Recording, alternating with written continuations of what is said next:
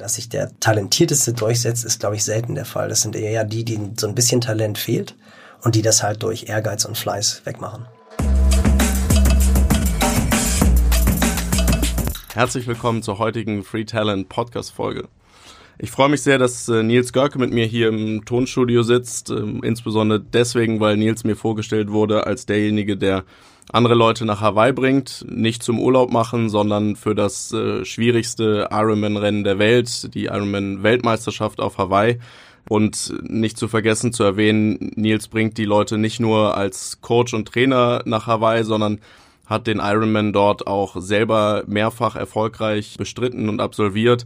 Ähm, von daher kann Nils uns sicherlich einige spannende Einblicke darüber geben, wie man das mental schafft. Denn ich glaube, dass äh, Triathleten oder Ironman-Läufer wahrscheinlich zu den 0,1 Prozent mental stärksten Leuten auf diesem Planeten gehören. Von daher, glaube ich, gibt es da viele spannende Insights, über die äh, Nils heute auch äh, reden kann und vor allen Dingen auch so ein bisschen den Bezug vielleicht zu ziehen, was kann ich daraus als äh, Freelancer für mein ähm, Daily Business oder meinen Alltag lernen und auch rausziehen aus dieser mentalen Stärke. Ich freue mich sehr, dass du hier bist, Nils. Vielleicht magst du an, zum Beginn ein bisschen was zu dir erzählen. Äh, in diesem Sinne, herzlich willkommen. Ja, vielen Dank, dass ich hier sein darf. Nils Görke, ehemaliger Profi-Triathlet, mittlerweile Triathlon-Trainer, Online-Coaching Company. Wir betreuen mit einer Trainerin zusammen, Annalena Füllbrand, 40 Triathleten. Triathlon ist schon ein bisschen so eine Boom-Sportart. Jetzt seit drei Jahren auch Ironman Hamburg. Dadurch ist es vielen Hamburgern bekannt geworden. Ironman Hawaii, du hast es angesprochen. Ich bin selber achtmal dort gestartet, ähm, zweimal als Amateur, dann sechsmal als Profi. Ich war zwölf Jahre lang Profi-Triathlet. Vize-Europameister auf der Langdistanz, Achter beim Ironman Frankfurt, 22. beim Ironman Hawaii. Dieser ganz letzte Kick nach oben, der hat gefehlt und habe es dann irgendwie geschafft, jetzt seit 2013 meine Leidenschaft immer noch zum Beruf zu machen und diesen äh, Triathlon-Trainer-Job auszuüben. Arbeite nebenbei noch ein bisschen für eine Krankenkasse. Dann kommen wir sicherlich später auch noch zu. Also mache verschiedene Projekte. Für Triathlon-Medien arbeite ich. Aber primär geht es darum, wie du es gesagt hast, Athleten vorzubereiten, ein paar Profiathleten, aber Großteil ist wirklich Amateurathleten. Wenn du jetzt sagst, du möchtest in fünf Jahren beim Ironman auf Hawaii starten, dann können wir heute in fünf Jahre Masterplan festlegen und vielleicht klappt es dann. Ist das tatsächlich ein Zeithorizont? Also braucht, schafft jemand das in fünf Jahren nach, nach Hawaii? Ist das so ein Zeithorizont, den du deinen Leuten mitgibst? Na, es kommt ganz drauf an. Also Hawaii ist mittlerweile, muss man wirklich sagen, die Qualifikation läuft ja über die Altersklassen. Das sind immer so fünf Jahresschritte. Mhm. Und es ist schon wirklich knallhart. Also gerade vorgestern war der Ironman Kopenhagen. Nee, am Sonntag war der Ironman Kopenhagen. Und wenn man unter neun Stunden schafft, dann ist man eigentlich bei den Amateuren wirklich richtig, richtig gut. Also da muss man sehr talentiert für sein, man muss sehr ambitioniert für sein und muss schon auch einen gehörigen Spleen haben, um einfach neben der Arbeit, teilweise auch neben der Familie so wahnsinnig viel zu trainieren. Und ein Athlet von mir hat halt eine 8,55 gemacht und war zwei Minuten zu langsam für Hawaii. Also insofern ist es nicht mehr ganz so einfach, nach Hawaii zu kommen, wie es ja. vielleicht vor 10, 15 Jahren war. Aber realistisch ist es auf jeden Fall, wenn du siehst ja jetzt fit aus, du machst mit Sicherheit auch ein bisschen Sport. Also zu sagen, du machst in zwei, drei Jahren Ironman, das wäre realistisch. Und dann müsste man halt einfach gucken, wie talentiert du bist, ob es dann für Hawaii reicht spannend. Ähm, ich glaube, das ist ein ganz, äh, ganz, ganz gutes Stichwort, wie, wie talentiert man ist. Ähm, wie, wie kamst du zum, zu dem Thema? Also selber zu sagen, ich werde Profi-Triathlet und, und laufen Ironman auch in, in Hub oder auf Hawaii? Äh, puh, das ist irgendwie ein bisschen zu mir gekommen. Also als ich angefangen habe mit Triathlon als 19-Jähriger, habe ich mir keine Gedanken darüber gemacht, dass ich irgendwann mal Triathlon-Profi werde und damit mein Geld verdiene. Habe auch nicht darüber nachgedacht, dass ich Hawaii gewinnen will. Also dass ich wollte wahrscheinlich schon mal auf Hawaii starten, weil das war das Rennen, was damals Ende der 80er, Anfang der 90er Jahre so über den Teich geschwappt ist und was, womit ich Triathlon verbunden habe. Ähm, wahrscheinlich hat mir das im Nachhinein auch ein bisschen die ganz großen Erfolge gekostet, dass ich nicht den letzten Glauben an mich hatte. Also ich habe gerade jetzt am Wochenende einen Wettkampf aus Spaß gemacht, wo der Daniel Unger, Triathlon-Weltmeister über die Kurzdistanz und der Jan Frodeno am Start waren.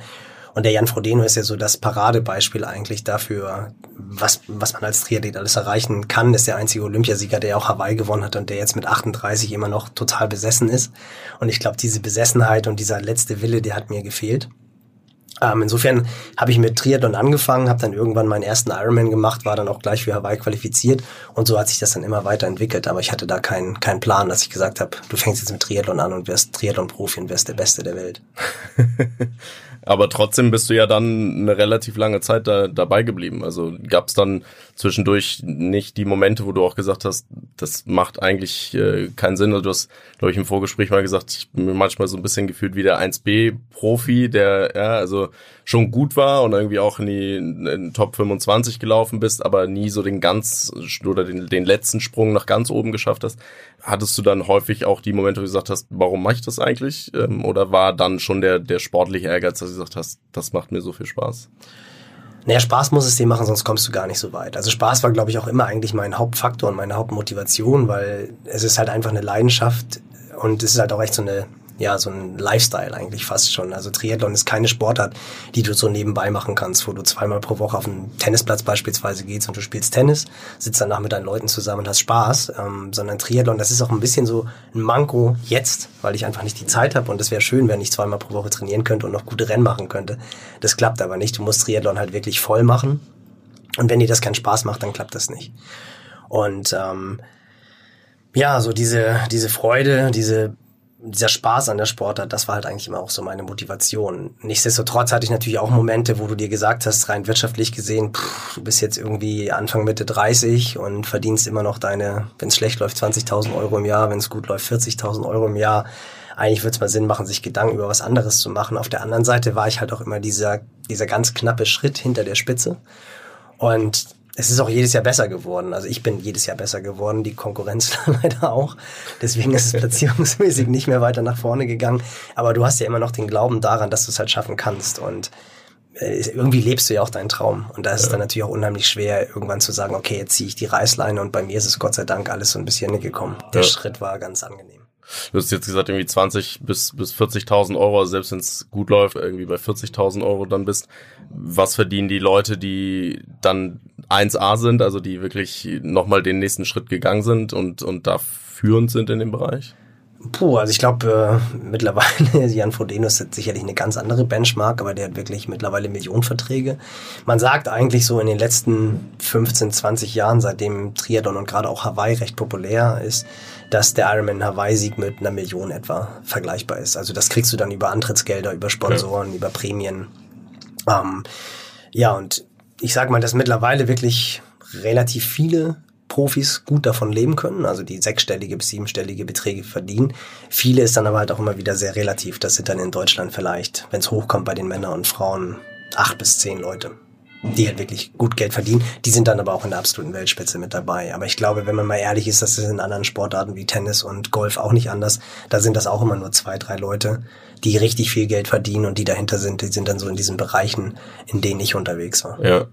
Was ich sehr spannend finde und das vielleicht die, die Unterscheidung dann auch zum Tennis ist, dass beim Triathlon ja schon dann sehr viel von dem einen Tag ähm, oder zwei Tagen abhängt, wie du da drauf bist, wie deine Tagesform ist, wie vielleicht auch äußerliche Faktoren wahrscheinlich sind, wie, wie Wetter, Wind etc.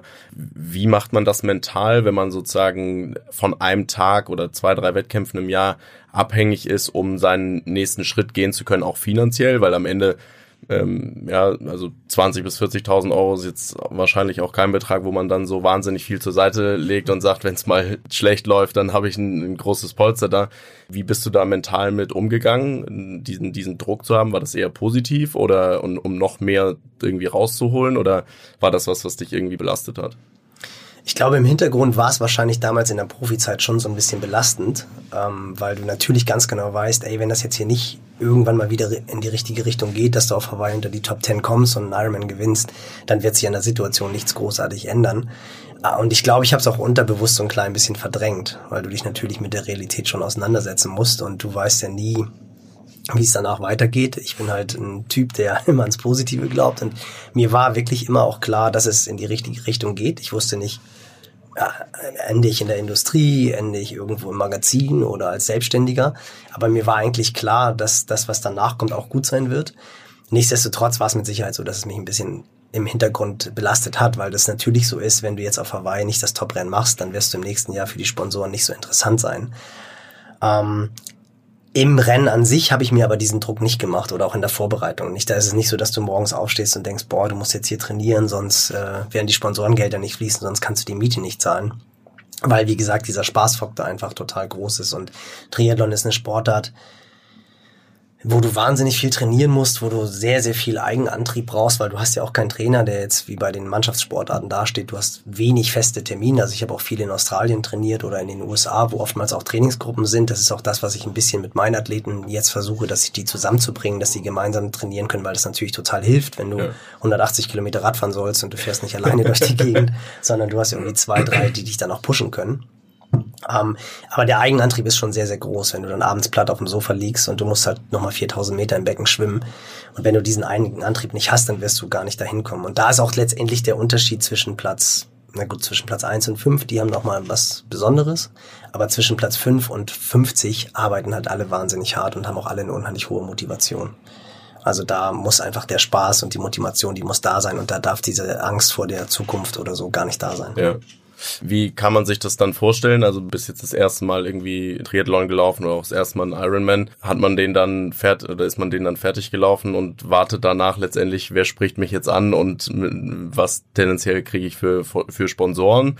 Ähm, oder ist das eher ein proaktives Handeln, dass du sagst, du gehst auf gewisse Firmen zu oder gewisse mögliche Sponsoren und ja, stellst so den, den Nils vor und sagst, ähm, ich bin irgendwie 22. geworden, habt ihr nicht Lust, was mit uns zu machen oder mit mir zu machen? Ja, nee, das ist ein bisschen so eine Kombination aus beiden. Also im besten Falle hast du wirklich Leute, die irgendwie, also Hawaii ist ja zum Beispiel recht teuer und als ich mich das allererste Mal für Hawaii qualifiziert habe, 1997, da war das auch wirklich noch was Besonderes. Und ich bin ja im Norden von Hamburg in Barmstedt aufgewachsen, Kreis Pinneberg. Ähm, und da weiß ich noch, da bin ich für Elmshorn auch gestartet, für den Triathlonverein. Und da haben wir zum Beispiel Köln-Flocken angeschrieben. Und Köln war halt, weiß ich noch, habe ich so eine Mappe mit Fotokopien und Zeitungsartikeln aus den äh, im Sauna Nachrichten und habe gedacht, naja, so ein Local Sponsoring für die 5000 Mark waren das ja damals noch, wird für die ja nicht viel sein. Aber das war für die natürlich überhaupt nicht interessant. Die ja. haben dann auch gesagt, nee, Sportsponsoring machen wir nicht. Witzigerweise haben sie dann, glaube ich, zwei, zwei Jahre später einen Millionenvertrag mit Michael Stich gemacht, wo ich gedacht habe, oh Mann, komm, hättet ihr mir auch 5000 Mark geben können. ähm, und dann hast du aber irgendwie so zwei, drei Leute meistens über persönliche Kontakte, die dann halt sagen, ach komm, irgendwie, wir finden das so cool und du schreibst dann, in einem Blog gab es glaube ich damals noch nicht, aber du wirst zwei, drei Artikel haben in der Emsonner Nachrichten, also hauen wir dir was auf die Brust und so ging das dann los. Und irgendwann, als ich dann richtig gut war, ähm, da war das dann so, spannenderweise, als ich mein erstes richtig gutes Rennen hatte, was auch live im Fernsehen übertragen wurde, da ist es dann ja einfach messbar. Da siehst du dann, okay, du hast fünf Minuten im Fernsehen, das ist so und so viel Kohle wert. Und da ist dann Radsponsor an mich rangetreten, die mich dann auch jahrelang gesponsert haben, wo ich dann halt auch so ein bisschen austariert habe, okay, was kannst du da verlangen? Ähm, und das ist halt so ein gewisses Learning auch, ne? wie jetzt im Job letztendlich auch. Aber ich muss sagen, dass mir auch dieses mich selber verkaufen immer unheimlich schwer fiel. Also ich kann das, ich kann mich, glaube ich, richtig gut verkaufen. Aber wenn ich jetzt irgendwo drin sitze und sag, boah, jetzt, wenn du jetzt zu viel verlangst, dann geht's womöglich, gehst du leer aus und wenn du zu wenig bist du der Depp, der sich zu günstig verkauft. Also das kann ich nicht so gut. Ja. Würdest du sagen, äh, du bist ja auch heute nach deiner aktiven Karriere medial relativ präsent, also wenn man nach dir online sucht, dann, dann findet man ja recht viel über dich auch. Würdest du sagen, dass es ein Stück weit einfacher gemacht hat, sich auch zu präsentieren und diese Kanäle, dass man eben vielleicht nicht Klinken putzen muss, ähm, um, um irgendwie den nächsten Sponsor zu finden, das medial ein bisschen einfacher macht? Oder würdest du sagen, es ist vielleicht sogar noch ein Stück weit schwerer geworden, weil halt der, der, der Pool an Menschen, die das jetzt machen, viel, viel größer geworden ist? Nee, ich würde absolut sagen, dass es einfacher geworden ist. Also wir haben ja auch vorhin schon so ein klein bisschen darüber gesprochen, dass ganz, ganz viele Leute, die in ihrem Job sehr erfolgreich sind und die auch im Social-Media-Bereich sehr erfolgreich sind, gar keine klare Strategie haben. Und so ist es bei mir eigentlich auch. Also ich versuche halt immer ähm, authentisch zu sein. Und mir machen Sachen einfach wahnsinnig viel Spaß. Und dann gerätst du ja eigentlich durch dieses Netzwerk, was du hast, mittlerweile immer in irgendwelche Fänge wie jetzt auch, die dann halt sagen, ey, wir hätten total Lust, ein bisschen über Freelancing im, im Sportbereich zu sprechen. Und äh, da ist es dann natürlich auch für mich mal total spannend, über diesen Tellerrand hinauszuschauen. Und das ist eh etwas, wovon ich unheimlich profitiert habe, ist eigentlich immer nicht auf diesen Sportbereich fokussiert zu sein. Das Tolle ist ja, du lernst ja in dem Sportbereich unheimlich viele spannende Leute kennen aus anderen Bereichen. Und sich mit den Leuten auseinanderzusetzen und von den Leuten auch zu lernen. Und irgendwann nimmt das dann so eine Eigendynamik an, dann beantwortest du im Triathlon-Magazin eine Leserfrage, dann machst du für einen anderen Podcast einen Podcast, und dann hören das wieder welche Leute und andere Leute und sagen dann auch, komm, ich hätte mal Bock, mich auch mit dem was zu machen. Und das ist ganz spannend, was es dann für eine Dynamik an, annimmt. Und ich finde es eigentlich sehr gut, dass immer mehr Leute das machen, weil dadurch einfach auch die Aufmerksamkeit ja viel größer ist. Ist ja wie im Sport letztendlich auch. Umso besser besetzt das Rennen ist, umso mehr macht es Spaß, sich da zu präsentieren, weil du dich halt einfach mit den Besten misst. Also irgendwie ein kleines Rennen zu gewinnen, ist vielleicht ganz gut, aber ich bin lieber beim top besetzten Rennen 22. als beim kleinen Rennen dritter, vierter, fünfter. Und hast du danach deine, deine Rennen dann auch ausgewählt? Also hast du alles dann fokussiert auf die großen Rennen oder braucht man auch, sag ich mal, um überhaupt gut zu werden, diese, diese Schritte, dass du sagst, ich laufe jetzt erstmal drei kleinere Rennen, ähm, um, um das Gefühl dazu zu bekommen? Oder kann man sich das so vorstellen, dass man nur eine gewisse Kapazität auch hat körperlich, um überhaupt Läufe zu absolvieren, dass man sagt, ich kann nur die zwei, drei großen im Jahr machen, weil äh, für den Rest reicht sonst die Zeit oder die, die körperliche Verfassung nicht. Ähm, oder braucht man die kleineren eher als Sprungbrett, um dann in den großen reinzukommen? Ja, das Gute ist, dass du bei Ironman, das ist ja diese mörderische Distanz von 3,8 Kilometer schwimmen, 180 Radfahren und dann Marathon laufen. Davon kannst du in der Tat maximal drei Rennen auf hohem Niveau machen pro Jahr. Aber es gibt ja auch noch die anderen Distanzen, die Halb-Ironman-Distanz, die ist zum Beispiel mittlerweile sehr, sehr populär. Das war damals zu meiner Zeit leider noch nicht so, obwohl die mir vom Rennprofil, weil ich ein sehr schneller Läufer äh, war, eigentlich viel besser gelegen hat. Ähm, und du kannst halt relativ viele Rennen über diese kleineren Distanzen machen. Und es ist schon genau wie du sagst, du suchst dir dann oder du suchst dir nicht kleinere Rennen raus. Es gibt viele Klassiker, jetzt beispielsweise am Wochenende dieser Allgäu-Triathlon, wo ich auch gestartet bin. Das ist der älteste Triathlon Deutschlands. Das war 2005 einer meiner ersten großen Siege. Und dadurch kriegst du dann natürlich Aufmerksamkeit. Dadurch kriegst du Sponsoren und die sagen dann, hey komm, wir glauben auch daran, dass du im Ironman gewinnen kannst. Und ich habe schon immer drei, vier, fünf kleinere Rennen gemacht oder auch lokale Rennen. Also der Hamburg City Triathlon beispielsweise 2002 war der erste große, damals noch von Holsten gesponsert, Holsten Cooler Man. Und da habe ich das offene Rennen gewonnen. Das war damals mit riesiger Siegerehrung. Und da haben dann natürlich auch Hamburger irgendwie, boah, wer ist denn hier der Görke? Das ist ja seit Jahren schon der beste Athlet. Da hast du dich dann schon präsentiert. Und dann gucken die auf dich und sehen, hey, hier, der war auf Hawaii schon 31. Jetzt im nächsten Jahr ist er 22. geworden.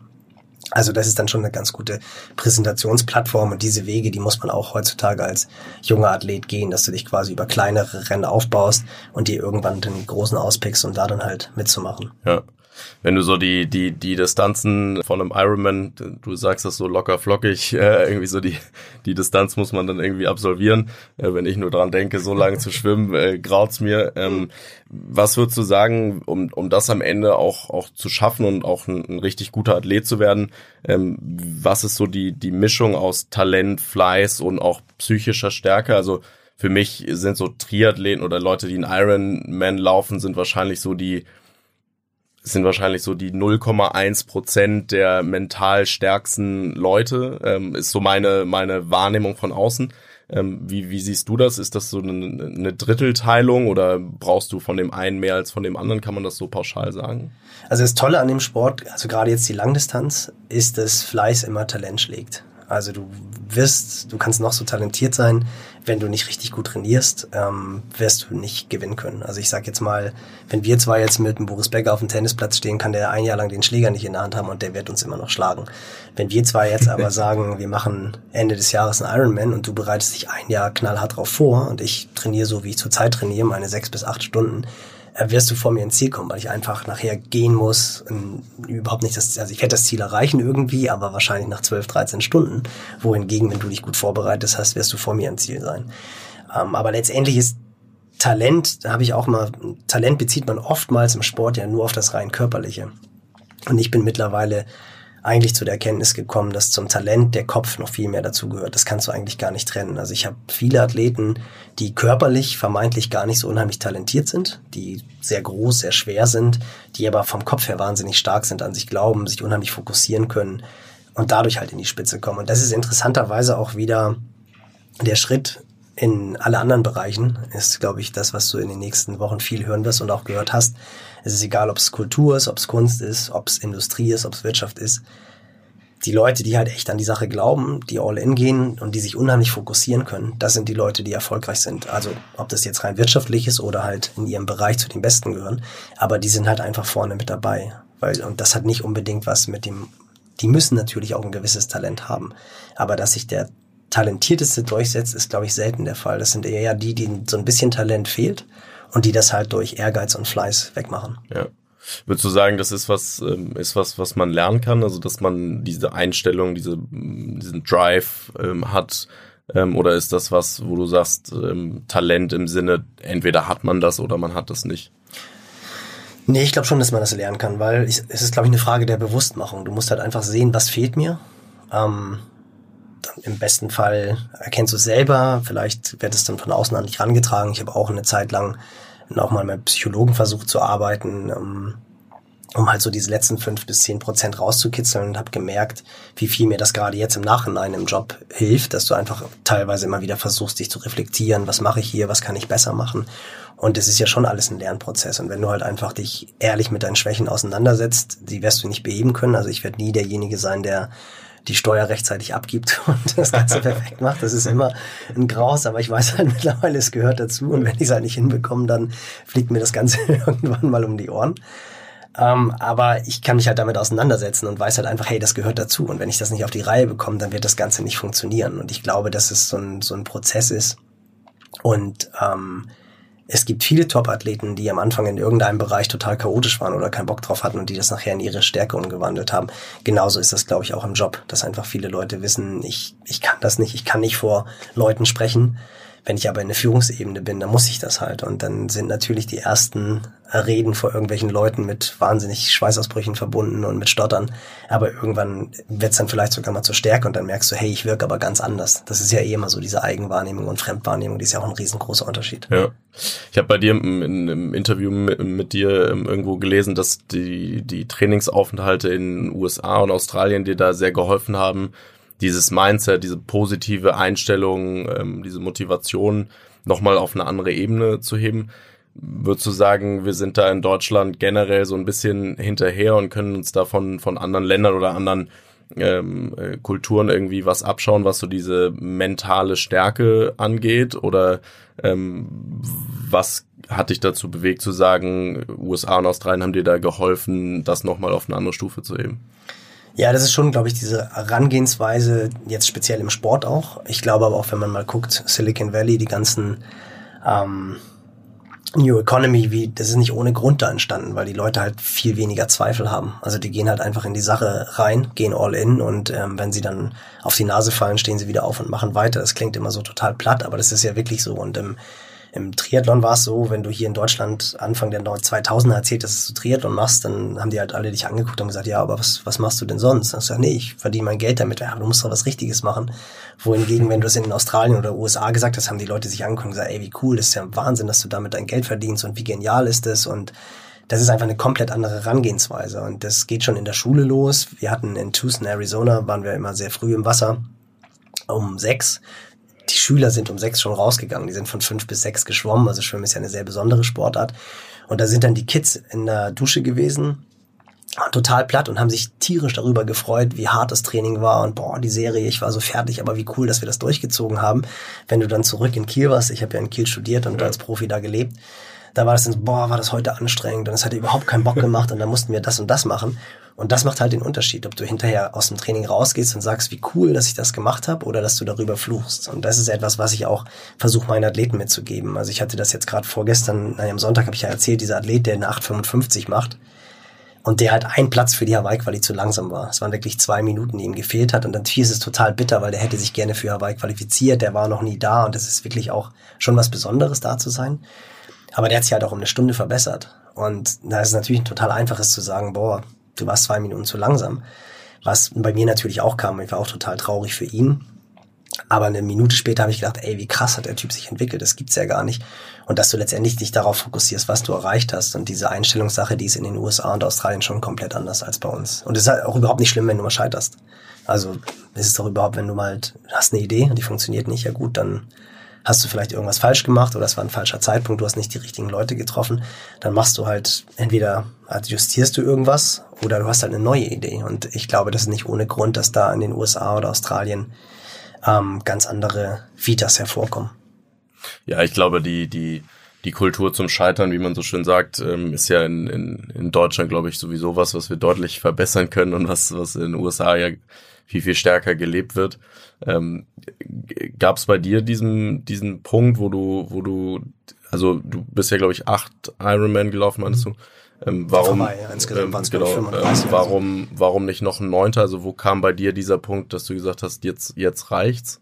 Aber Gott sei Dank war das bei mir wie ganz oft im Leben so, dass es eigentlich von außen zu mir gekommen ist. Also ich hatte 2010 war so ein privates Jahr, wo ich das letzte Mal auf Hawaii am Start war, äh, wo ich mich von meiner Ex-Frau getrennt habe, wo privat sehr, sehr viel passiert ist. Interessanterweise hatte ich vorher im August meinen erfolgreichsten Ironman. Da bin ich Dritter beim Ironman Regensburg damals geworden, was medial auch sehr Aufmerksamkeit erregt hat und äh, bin dann nach Hawaii gefahren, habe eigentlich gedacht, boah, das wird jetzt ein richtig gutes Rennen, habe mich dann aber drei Tage vor dem Rennen erkältet und äh, wusste eigentlich schon, ich brauche gar nicht zu starten. Aber wenn du dann da bist und du bist in Topform, dann versuchst du es doch irgendwie. Ja. Und bitten im Pazifik aufzuhören, funktioniert auch nicht. Dann bin ich halt zurückgeschwommen und dann gedacht, okay, wenn du schon hier bist, kannst du auch aufs Rad steigen. Und nach zehn Kilometern habe ich dann gemerkt, nee, das, das ist einfach total gesundheitsgefährdend und habe dann aufgehört.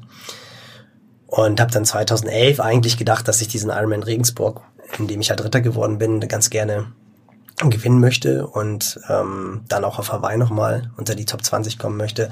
Und habe aber 2011 schon von Freunden ein Angebot bekommen, die haben so ein Startup gegründet, so ein Mikronährstoffhersteller und haben gesagt, hier hast du Lust, uns ein bisschen mit Marketing zu helfen und wir sponsern dich, aber dafür bist du zwei Tage pro Woche da und hilfst so ein klein bisschen. Das war auch dann der Zeitpunkt, wo ich von Kiel zurückgegangen bin nach Hamburg und das hat sich dann so ergeben und im Nachhinein habe ich dann irgendwann relativ schnell eigentlich realisiert, hey, eigentlich bist du mit diesem Profisport durch, weil du wirst nicht mehr den Durchbruch schaffen.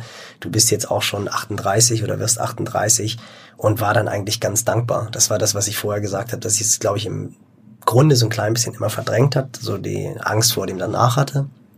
Und auf einmal hat sich mir eine Perspektive gegeben und da war dann auch ganz schnell klar, okay, diese Chance nutze jetzt. Und 2012 habe ich dann meine Karriere final beendet. Meine Verträge gingen halt noch bis 2012. Und es war dann auch gar nicht schlimm, dass ich jetzt auf Hawaii nicht mehr das Ziel erreicht habe oder so. Wobei ich muss ganz ehrlich sagen, so ein bisschen ärgert's mich, dass halt sowohl Hawaii als auch in Regensburg 2011 bin ich dann halt auch ausgestiegen. Da habe ich halt einfach gemerkt, ey, du bist durch. Ähm, ärgert es mich schon, dass ich nicht bewusst nochmal auf Hawaii durchs Ziel gerannt bin und gedacht habe, hey, das war jetzt so der ja. Abschluss. Aber vielleicht mache ich es ja nochmal als Amateur. Es brennt noch ein bisschen. Sehr gut. Das aber, äh, also du hast ja eben gesagt, das ist ein bisschen verdrängt dann, ähm, was, was passiert danach. Ich, das sieht man ja auch ganz viel bei, bei anderen Profisportlern in vielen, vielen Bereichen, ob es jetzt im Fußball oder im, im, im Tennis ist dass die danach in, in, ja fast in so ein bisschen in so ein Loch fallen, weil eigentlich zum einen sind sie nicht mehr medial präsent, zum anderen ähm, haben sie nicht mehr diese Tagesroutine, nicht mehr diesen diesen Leistungsdruck, den die Leute ja auch irgendwie fördert und fordert. Ähm, wie, also wann kommt sozusagen der Punkt, hattest du die Punkte in, in deiner Karriere, wo du gesagt hast, ähm, irgendwann ist das vorbei und ich beschäftige mich jetzt mal aktiv damit, was ich ähm, damit ähm, oder danach machen würde? Ähm, oder ist es wirklich so, dass dann per Zufall das von den von den Freunden von dir kam und am Ende du gesagt hast, gut, das ist jetzt die die Chance und die ergreife ich, was man ja auch erstmal machen muss, weil ich glaube, ja, Chancen ergeben sich jeden Tag. Ähm, die schwierige, der schwierige Part ist ja die die Chancen dann auch zu ergreifen. Ja, genau. Also das ist wirklich genau wie du gesagt hast.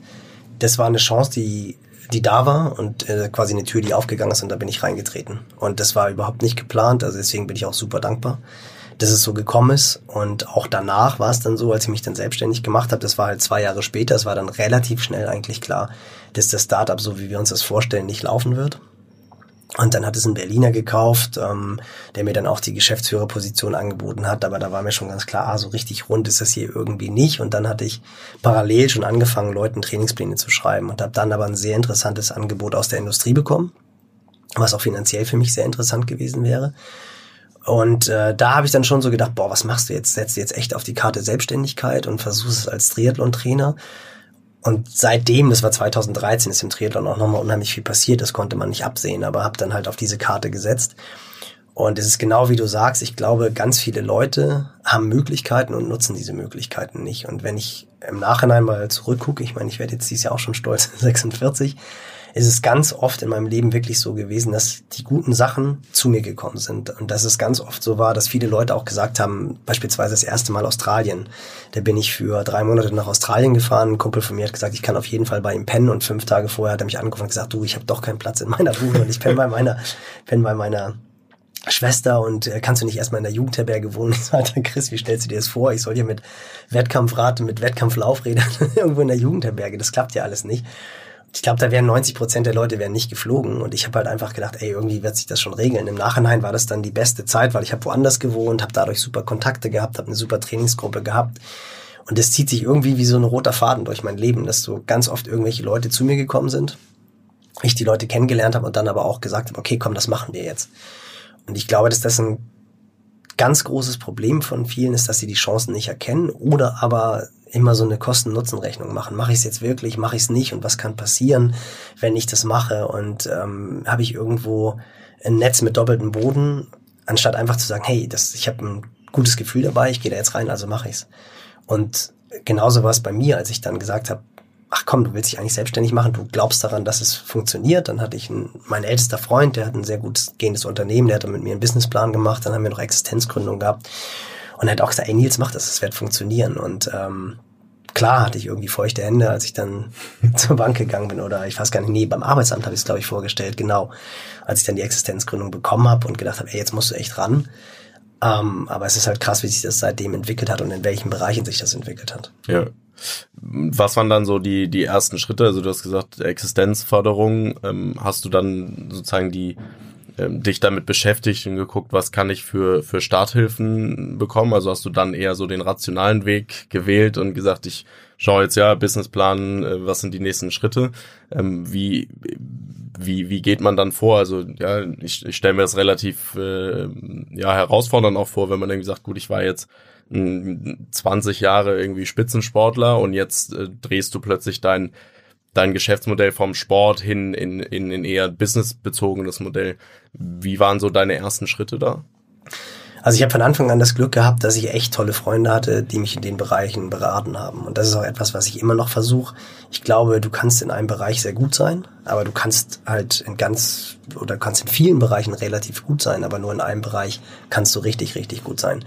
Und wenn ich halt Bereiche habe, die ich nicht so gut kann, dann bin ich überhaupt nicht zu stolz, da Hilfe anzunehmen oder auch nach Hilfe zu fragen. Und also gerade jetzt Philipp und Slobodan, das waren schon so zwei Jungs, die dann halt gesagt haben, hey, komm, achte mal darauf. Und Slobodan zum Beispiel hat mir dann, das war der, der halt einer der Gründer war von der von dem Startup, der hat dann halt gesagt, hier, geh doch erstmal zu meiner Steuerberaterin und pass da echt auf, das kann dir um die Ohren fliegen, ich kenne dich vom Typ her.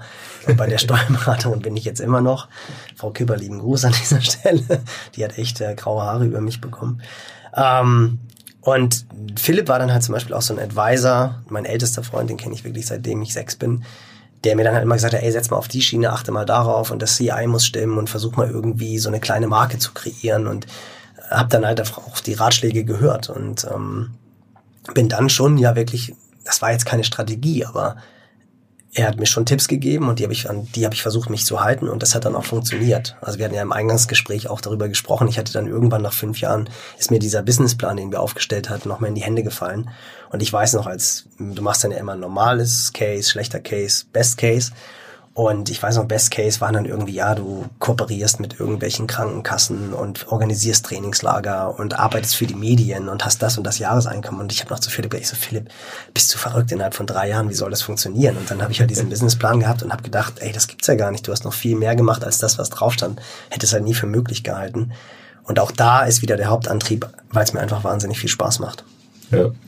Das, wenn du das so erzählst, dann ist es ja, hört sich das schon so an, dass es, dass du zwar irgendwie Freelancer bist und, und dein eigenes äh, Ding machst, aber hinter dir irgendwie ein relativ gutes Team an, an Freunden ähm, hast, die, die dich da irgendwie unterstützt haben.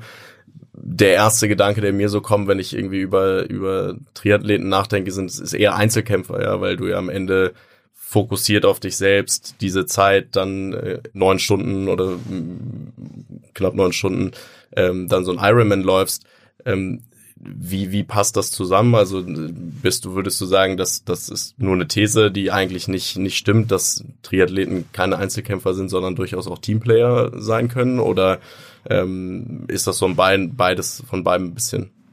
Es ist schon ein bisschen von beiden auf jeden Fall. Also es ist ganz spannend. Ich habe auch immer gedacht, dass ich eigentlich gar nicht so gut Sachen alleine machen kann. Ähm, und irgendwann habe ich dann mal mit einem Kumpel von mir gesprochen, der mich auch schon seit Jahren kennt, also auch schon seitdem ich glaube ich 15 bin, der selber auch Triathlon gemacht hat und der dann halt auch gesagt hat, letztendlich genau das gleiche, was du gerade gesagt hast. Sag mal, Görke, spinnst du, du bist irgendwie zwölf Jahre lang Profi-Triathlet gewesen, hast pro Woche 25 bis 30 Stunden alleine trainiert, hast das und das und das gemacht. Natürlich kannst du das alleine, was wieder so diese Sache ist mit Eigenwahrnehmung und Fremdwahrnehmung. Ja. Und du musst, und ich glaube, das hilft auch immens in dem Job, dass du im Triathlonsport halt dich einfach sehr gut fokussieren können musst und einfach sehr viel an dir arbeiten musst und auch alleine arbeiten musst. Deswegen sind viele Sachen hinterfrage ich gar nicht, weil das habe ich ja 15 Jahre lang mal in meinem Leben einfach gemacht. Es ist ganz normal, dass du am Wochenende beispielsweise arbeitest oder dass es keine Ferien im klassischen Sinne gibt. Gab es damals als Profisportler auch nicht, außer vielleicht zwei Wochen nach dem Ironman Hawaii. Ja. Ähm, insofern ist es schon so, dass da der der Egoismus schon relativ groß sein muss. Das Ganze funktioniert aber eigentlich auch immer nur dann, wenn du ein gutes Team um dich rum hast. Und ähm, weil wenn du ganz alleine bist, läufst du ja irgendwann mit diesem Egoismus auch an die Wand und da wirst du auch keinen haben, der dich unterstützt, wenn du halt so purer Egoist bist. Und insofern ist es, glaube ich, immer eine Mischung. Du musst sehr fokussiert sein, musst sehr na, egozentrisch ist jetzt. Meine Frau würde jetzt grinsen. Ähm, wahrscheinlich auch ein Stück weit egozentrisch sein, damit du halt das Ding einfach so durchziehst. Das Ganze funktioniert aber halt immer nur, wenn du Leute um dich rum hast, die dich auch mal wieder auf den Boden holen oder die das halt ganz auch ein bisschen spiegeln. Also jetzt gerade, wo wir bei Anna waren, da habe ich zum Beispiel total gelernt, fokussiert zu arbeiten. Also die hat auch teilweise Homeoffice und ist halt einfach echt so ein, so ein Autist, was das Arbeiten anbelangt. Die kannst du ansprechen und die arbeitet halt einfach weiter. Wo ich immer gedacht habe, das gibt's ja gar nicht, gerade so in den ersten rosa-roten Monaten und Jahren. Ähm, und irgendwann habe ich gedacht, ey, eigentlich ist ja total cool. Du brauchst für die Pläne gar nicht 14 Stunden, sondern du schaffst das Ganze auch in acht, wenn du konzentriert arbeitest. Ja. Also ich glaube, man sollte auch nie aufhören zu lernen und so ein bisschen zu gucken, was andere besser machen. Sehr spannend, ja. Du hast mir auch im, im Vorgespräch ähm, erzählt, dass du deine die Freiheit dann auch ganz gern irgendwie nutzt. Zweieinhalb Jahre, zweieinhalb Monate mal aus Südafrika ähm, gearbeitet hast. Ähm, ist das so einer der der größten Vorteile für dich, dass du sagst, auch wie du dein Leben jetzt strukturierst und, und, und aufgebaut hast, ähm, dass du diese Freiheit halt auch hast, jetzt mal zweieinhalb Monate in Südafrika zu sein und, und dort zu arbeiten. Und ist das auch so eine Komponente, die noch so ein bisschen aus deiner aktiven Profizeit äh, kommt, dass du ja auch da relativ viel ähm, unterwegs warst? Mit Sicherheit, ja. Ich glaube, das ist an der heutigen Zeit, ich meine, die Welt wird immer kleiner durch die ganzen Kanäle, die wir haben. Ist natürlich ein bisschen Fluch, ein bisschen Segen auch. Oder viel Segen, ein bisschen Fluch, je nachdem, wie man es betrachtet.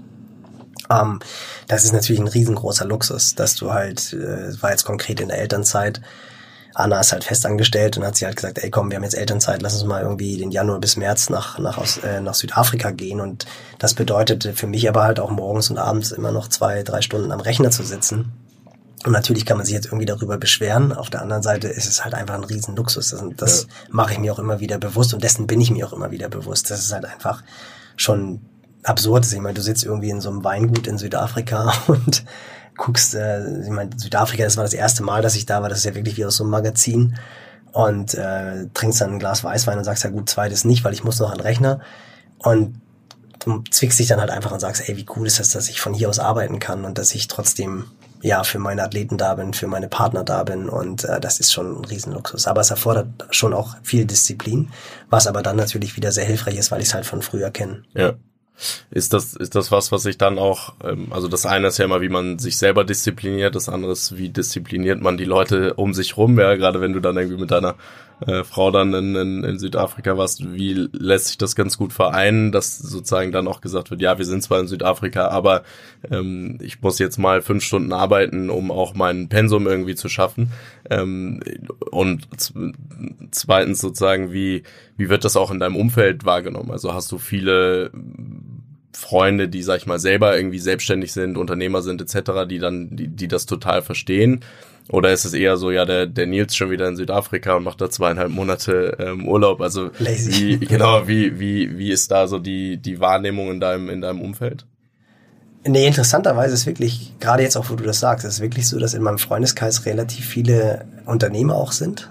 Ähm, oder die auch im, im Freelance-Bereich tätig sind, obwohl das eigentlich fast mehr Unternehmer sind, würde ich sagen. Und von denen habe ich aber auch unheimlich viel gelernt. Also in, bei mir ist auch in den letzten fünf Jahren unheimlich viel passiert. Also dass, dass die Arbeit halt einfach viel professioneller geworden ist, weil ich halt einfach gemerkt habe, hey, das reicht nicht, dass du einfach nur ein guter Trainer bist und dass die Leute besser werden bei dir, sondern du musst halt auch einfach, die Pläne müssen rechtzeitig da sein. Das darf nicht sein, dass es zu spät kommt und du musst äh, ja, Steuern müssen rechtzeitig abgegeben werden und sowas. Alles, wenn du das halt nicht machst, äh, dann ist es schlecht. Und auch wenn ich in Südafrika bin, muss die Umsatzsteuer eingereicht werden. Und da habe ich aber eigentlich durch mein Umfeld immer mehr Support gehabt, als dass da irgendwie so war, auch hier der Görke macht lazy, weil die natürlich schon auch wissen, dass das relativ harte Arbeit ist, auch am Wochenende sich dann hinzusetzen. Gerade jetzt auch als Eltern ist es nochmal ein bisschen was anderes. Dadurch hat sich echt gewandelt, eigentlich, weil jetzt so dieser Montag bis Freitag Zyklus auf einmal viel relevanter ist, weil die Kita am Wochenende geschlossen ist. Oder es gibt Kita-Schließzeiten. Ich habe mir noch nie Gedanken über Urlaub gemacht oder Urlaubszeit und Ferien mittlerweile. Musste dir da Gedanken drüber machen. Mit Anna ist es teilweise so ein bisschen so, dass sie dann halt auch, äh, glaube ich, am Anfang auch so ein bisschen, ah, komm, musst du jetzt wirklich noch arbeiten, kannst du das nicht auch anders strukturieren. Aber sie weiß halt auch, was dahinter steckt und vor allem sie weiß halt auch, wie viel Leidenschaft dahinter steckt. Also gerade auch am Wochenende mittlerweile kannst du alle, Ironman-Rennen tracken und wenn wir dann irgendwo in der Ostsee sind und ich dann doch pro Stunde dann zwei, drei, vier Mal aufs Handy gucken muss, weil ich wissen will, wie sind die Athleten gerade unterwegs, dann ist da schon auch mittlerweile sehr viel Verständnis da. Das hat sich aber auch entwickelt. Mhm. Cool. Sehr schön. Lass uns vielleicht noch mal ein bisschen über das ähm, sprechen, was du, was du jetzt gerade machst. Ähm, zum einen, weil du mir angeboten hast, dass ich jetzt in fünf Jahren äh, auf Hawaii bin. Zum anderen aber, weil ich es ähm, wahnsinnig spannend finde, ähm, weil du mir auch im, im Vorgespräch ähm, erzählt hast, dass ähm, viele Leute, die bei dir trainieren oder mit denen du trainierst, ähm, auch sehr erfolgreiche Leute sind, in dem Sinne, dass die ja einen, einen vernünftigen Job haben, irgendwie sehr, sehr, erfolgreich in ihrem Job sind, im Zweifel Familie haben. Ähm, und die dann aber trotzdem noch ihre 15 bis 20 Stunden, hattest du, glaube ich, gesagt, pro, pro Woche investieren, um, um, diesem, um diesem Ziel ähm, näher zu kommen wie, wenn du, wenn jemand Neues bei dir anfängt, wie setzt du auch mit demjenigen zusammen die, die Erwartungshaltung? Also sagst du denen ganz klar, du musst 20 Stunden ähm, die Woche trainieren, sonst wird das nichts? Oder ist das tatsächlich, weil das sowieso schon so ambitionierte Leute sind, dass sie sagen, ich will unbedingt diese 20 Stunden investieren? Nee, ist eigentlich so eine Mischung. Also du hast immer den Typen, der, der wahnsinnig viel trainieren will die sind dann sogar überrascht. Also 20 Stunden sind es wirklich nur in der absoluten Hochzeit, aber der Großteil, würde ich sagen, trainiert schon wirklich so zwischen 12 und 15 Stunden, was ja wahnsinnig viel ja. ist für eine Autonomalbevölkerung, der halt sein Geld nicht damit verdient. Und äh, du hast halt Leute, die sagen, okay, was muss ich machen, um diese Quali für Hawaii zu erreichen oder um dem, dem nahe zu kommen? Und dann musst du schon auch ganz klar sagen, ja, das bedeutet halt, dass du von November an bis irgendwie zum Höhepunkt im August, Juli deine im Winter vielleicht 10 Stunden trainierst, dann im Sommer halt 12 bis 18 Stunden. Und da versucht man das halt so ein bisschen auszutarieren, wie kriegen die das Ganze hin. Und es ist in der Tat wirklich so, dass es zum Großteil echt Leute sind, die relativ erfolgreich im Job sind, viele Selbstständige. Klar, klassisch ist auch so ein bisschen teilweise Midlife Crisis. Du bist irgendwie Mitte 40, hast deine zwei Kinder, die auch schon so ein bisschen älter sind und hast im Job relativ viel erreicht und fragst dich, was kommt jetzt noch? dann merkst du auf einmal, hey, der Sport ist ja, das macht dir wahnsinnig viel Spaß und irgendwie ist ja so ein Ironman auch echt ein cooles Ziel. Auf einmal entwickelst du dich körperlich, siehst aus wie das letzte Mal im Studium. Alle sagen, boah, siehst du fit aus. Vorm Ironman kippt es dann, da sieht man dann meistens eher so ein bisschen krank aus, weil man so dünn ist. Das ändert sich dann aber danach, Gott sei Dank, wieder. Aber der Eigenantrieb von den Leuten, der ist schon echt riesig. Das ist schon brutal. Und den Großteil würde ich auch wirklich fast sagen, muss ich bremsen. Weil die dann zu viel wollen, oder? Ja, genau. Im Grunde genommen ist das, also eigentlich ist es im Triathlon relativ einfach besser zu werden oder im Ausdauersport generell. Du musst einfach so schlau trainieren, dass du dich nicht verletzt oder dass du nicht krank wirst. Und viele Hobbyathleten machen halt viel zu viel, dann sind sie verletzt oder werden krank, dann können sie wieder drei, vier Wochen lang nichts machen. Und wenn du es halt schaffst, dass Athleten im besten Fall über zwei, drei Jahre wirklich von den 52 Wochen im Jahr, ich sag jetzt einfach mal 40 bis 46 Wochen richtig gut trainieren, dann wären die besser. So sicher wie das Arm in der Kirche. Also klar, wenn du jetzt von so einem Niveau kommst wie ich, dann ist es irgendwann schwierig. Ja. Da ich müsste jetzt ein, schon auch einen großen Aufwand betreiben, um wieder ansatzweise dahin zu kommen, wo ich mal war. Und ganz wird mir das natürlich nicht mehr gelingen. Aber wenn du jetzt wie beispielsweise der Athlet, über den wir eben sprachen, der jetzt in Kopenhagen so gut war, der hatte eine Ironman-Bestzeit von 9 Stunden 50. Und da weißt du schon, hey, wenn jetzt das eine zum anderen zusammen, zusammenkommt, dann wird er ganz sicher irgendwie 9 Stunden 20, 9 Stunden 15, 9 Stunden 10 machen. Dass er dann eine 8,55 macht, das hängt dann viel mit Talent und auch mit äh, sehr gutem Training zusammen. Wie, wie würdest du sagen, setzt du ähm, da für dich selber auch Erfolgsmaßstäbe, um dich zu bewerten, ob du ein guter Coach oder Trainer bist? Also sind das dann tatsächlich so Zeiten, wo du sagst, der ist jetzt anstatt 59, 29 gelaufen oder gibt es da noch andere Maßstäbe, die du für dich selber ansetzt, dass du sagst, mein Training scheint erfolgreich zu sein?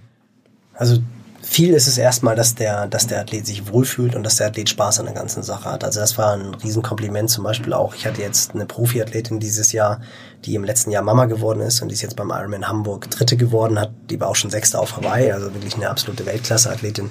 Und mit der habe ich gerade gestern länger telefoniert und die hat gesagt, dass es für sie total toll ist, dass der Spaß am Sport wieder da ist, der Spaß am Training. Und die hat halt vorher 30 bis 40 Stunden pro Woche trainiert. Und wenn du da keinen Spaß hast, schließt sich wieder der Kreis zu dem, was ich vorhin gesagt habe, dann zermürbt dich das Ganze natürlich. Und das war eigentlich so das größte Kompliment. Das war, klar war der dritte Platz toll, weil wir dadurch beide, also sie stand im Rampenlicht, was ein bisschen auf mich ausgestrahlt hatte.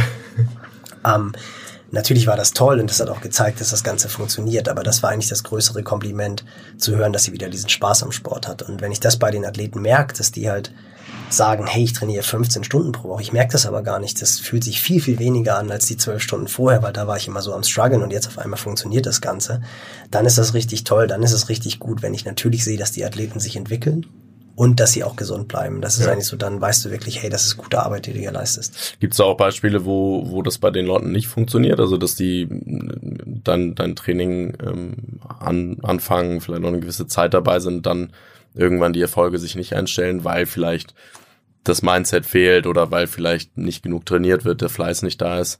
Ähm, Gibt es solche Fälle auch? Also es gab in der Tat wirklich in den letzten fünf Jahren einmal äh, eine Athletin, wo es einfach nicht gepasst hat. Das war auch, und das ist natürlich auch diese zwischenmenschliche Ebene. Also es gibt viele sehr gute Trainer, die müssen aber halt zum Athleten passen. Und äh, da hätte ich spannenderweise einfach auf mein Bauchgefühl hören müssen, weil das war mir eigentlich schon beim ersten Gespräch klar, dass es nicht so funktioniert, wie ich mir das vorstelle. Die wollte halt viel zu viel. Und dann gibt es natürlich Unterschiede. Bei dem einen schlägt das Training viel mehr an, bei dem anderen schlägt es ein bisschen weniger an. Und es ist natürlich bei den absoluten Top-Athleten, also ich habe einen, der wirklich sehr, sehr gut ist, der ist jetzt gerade am Wochenende auch Fünfter geworden. Das ist so ein junger Hamburger Athlet, der mittlerweile in der erweiterten deutschen Spitze ist. Und der ist jetzt wirklich so, dass der ist halt auch Profiathlet. Ähm, da geht's jetzt wirklich darum, so die nächsten Prozent rauszukitzeln. Und da sind natürlich die Prozesse dann äh, langwieriger. Der ist jetzt dieses Jahr viel besser im Schwimmen und im Radfahren geworden. Beim Laufen hat es so ein bisschen stagniert.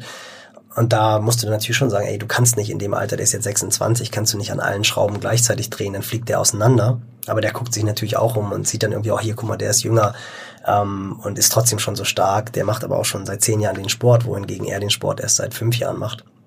Also da ist es dann natürlich schwieriger, die Leistungskurve immer steil nach oben gehen zu lassen.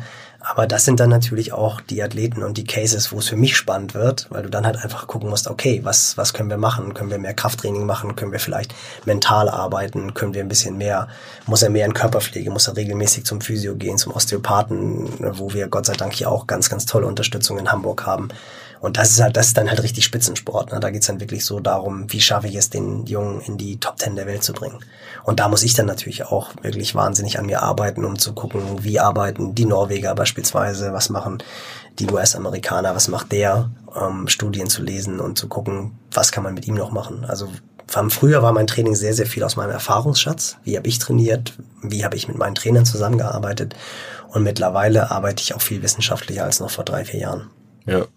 Ja, ich glaube, ähm, ich glaube generell, wenn man sich so die erfolgreichen Trainer in, in, in vielen Sportarten irgendwie auch anguckt, dann ähm, ich habe ein Interview oder eine Dokumentation mit, mit Pep Guardiola gesehen, wo der gefragt wurde, ähm, ja, auch so dieses Tagesformabhängige, was ist, wenn irgendwie Spiele, man kann das beste Training machen und dann am Wochenende haben die Spieler einen schlechten Tag und, und performen nicht und man verliert das Spiel.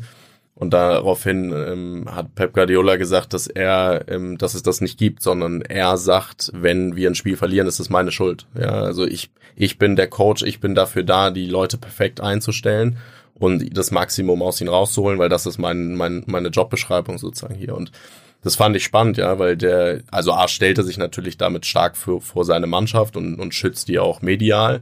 Aber zum anderen ist das ja schon auch eine Lebensweise. Also zu sagen, ich fange immer erstmal bei mir selber an und guck, wie kann ich meine Athleten oder in dem Fall Fußballer, mein Team noch besser machen und wenn die am Wochenende nicht performen, dann muss ich erstmal selber hinterfragen, hätte ich sie nicht besser einstellen können, damit die Chance für einen schlechten Tag irgendwie noch weiter reduziert geworden war. Sind das auch so Gedankengänge, wo du sagst, ähm, du willst auch, du hast eben gesagt, guckst viel nach Norwegen, USA, aber so Gedankengänge, wenn jemand vielleicht mal nicht eine, eine, die, die Top-Performance erreicht, dass du schaust, was hättest du auch besser machen können? Absolut. Also das ist ganz klar, wenn ich jetzt Athleten habe, die irgendwie nicht so performen, wie ich mir das vorstelle, ähm, und äh, sind wir wieder bei diesem Tracker, den ich angesprochen habe, der dann irgendwie am Wochenende angeworfen wird und wo ich dann permanent drauf gucke. Und wenn das dann nicht funktioniert, dann ist das Erste, was ich mache, ist wirklich zu gucken, haben wir im Training, also habe ich im Training, im Trainingsaufbau was falsch gemacht oder haben wir irgendwelche Fehler gemacht, was die Ernährung anbelangt. Ähm, guck dann wirklich auch meistens sofort, was, woran kann der Fehler gelegen haben. Denn da bin ich ähm, auch beim, beim PEP, dass ich halt einfach guck erstmal ist es ja erst ist es meine Verantwortung, dass der Athlet gut, die Athletin gut performt. Und wenn das nicht funktioniert, wäre es natürlich einfach zu sagen, ja, der hat es von der Bühne nicht hingekriegt, aber ich guck schon, habe ich irgendwas falsch gemacht.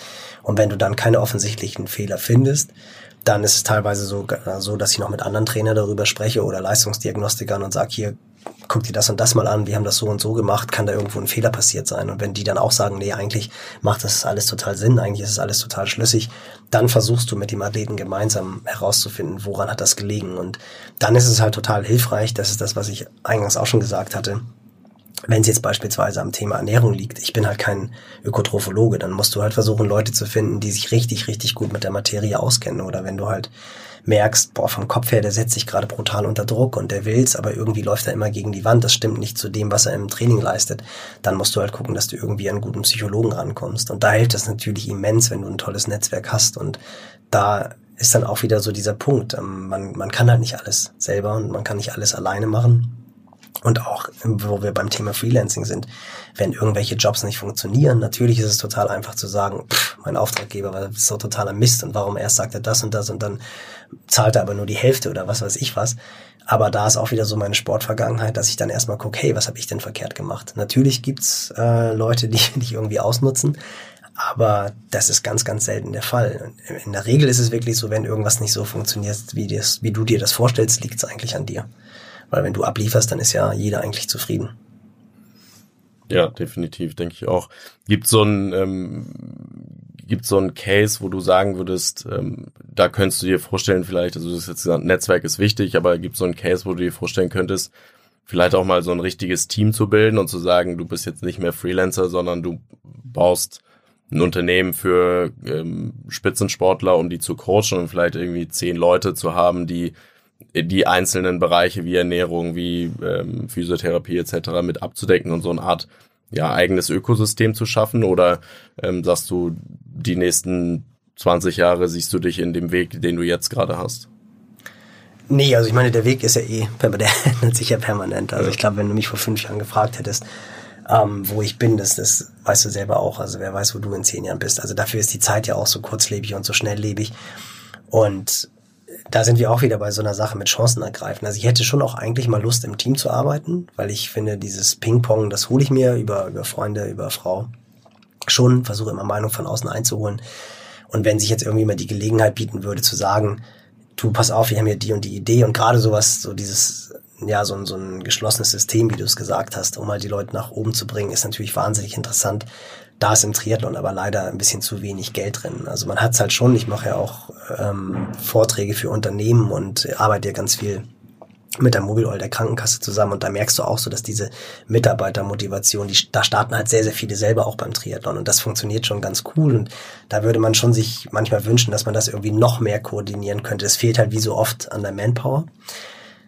Und wenn ich da irgendwie eine Möglichkeit hätte oder wenn sich da eine Chance bieten würde, würde ich das sofort nutzen. Aber ich würde es, glaube ich, nie, ich würde nie mein, meine Selbstständigkeit aufgeben. Also weil das ist halt einfach, das, das, ähm, ich würde halt einfach in einen anderen Rahmen zusätzlich gehen. Aber dass ich jetzt wirklich sage, nee, du, das, was du jetzt machst, gibst du komplett auf, das würde ich nie machen. Aber das eine könnte ja mit dem anderen einhergehen. Auch, auch völlig unabhängig von, von dem, was vielleicht äh, kommen würde. Also wenn jetzt irgendwie was ich, Nike sagen würde, ja, wir, wir, wir verpflichten den Nils, dass er unseren äh, gesponserten Spitzensportler irgendwie nochmal einen zusätzlichen Drive verpasst.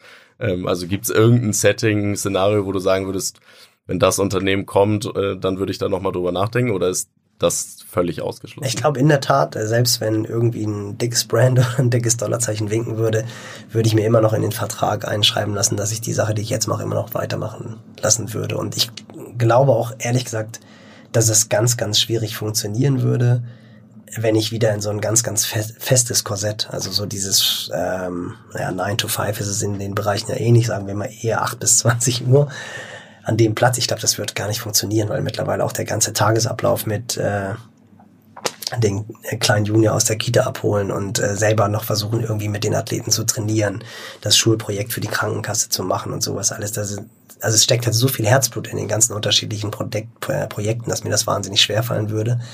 Und insofern würde ich das immer nur als, als Teil des, des Ganzen, als kleines Teil machen. Ich würde, keine Ahnung, zwei Tage pro Woche wäre überhaupt kein Problem.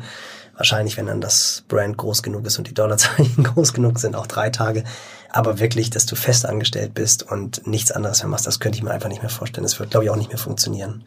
Weil dafür ist halt einfach, ja, wie ich es gesagt habe, so viel Herzblut reingeflossen und ähm, ich bin ja wirklich fest davon überzeugt, wenn du eine Sache mit Leidenschaft machst, dann machst du eine Sache auch gut. Also ich glaube, und es ist völlig egal, in welchem Bereich das ist. Wenn du wirklich mit Leidenschaft in die Sache reingehst, dann kann die Idee noch so verrückt sein.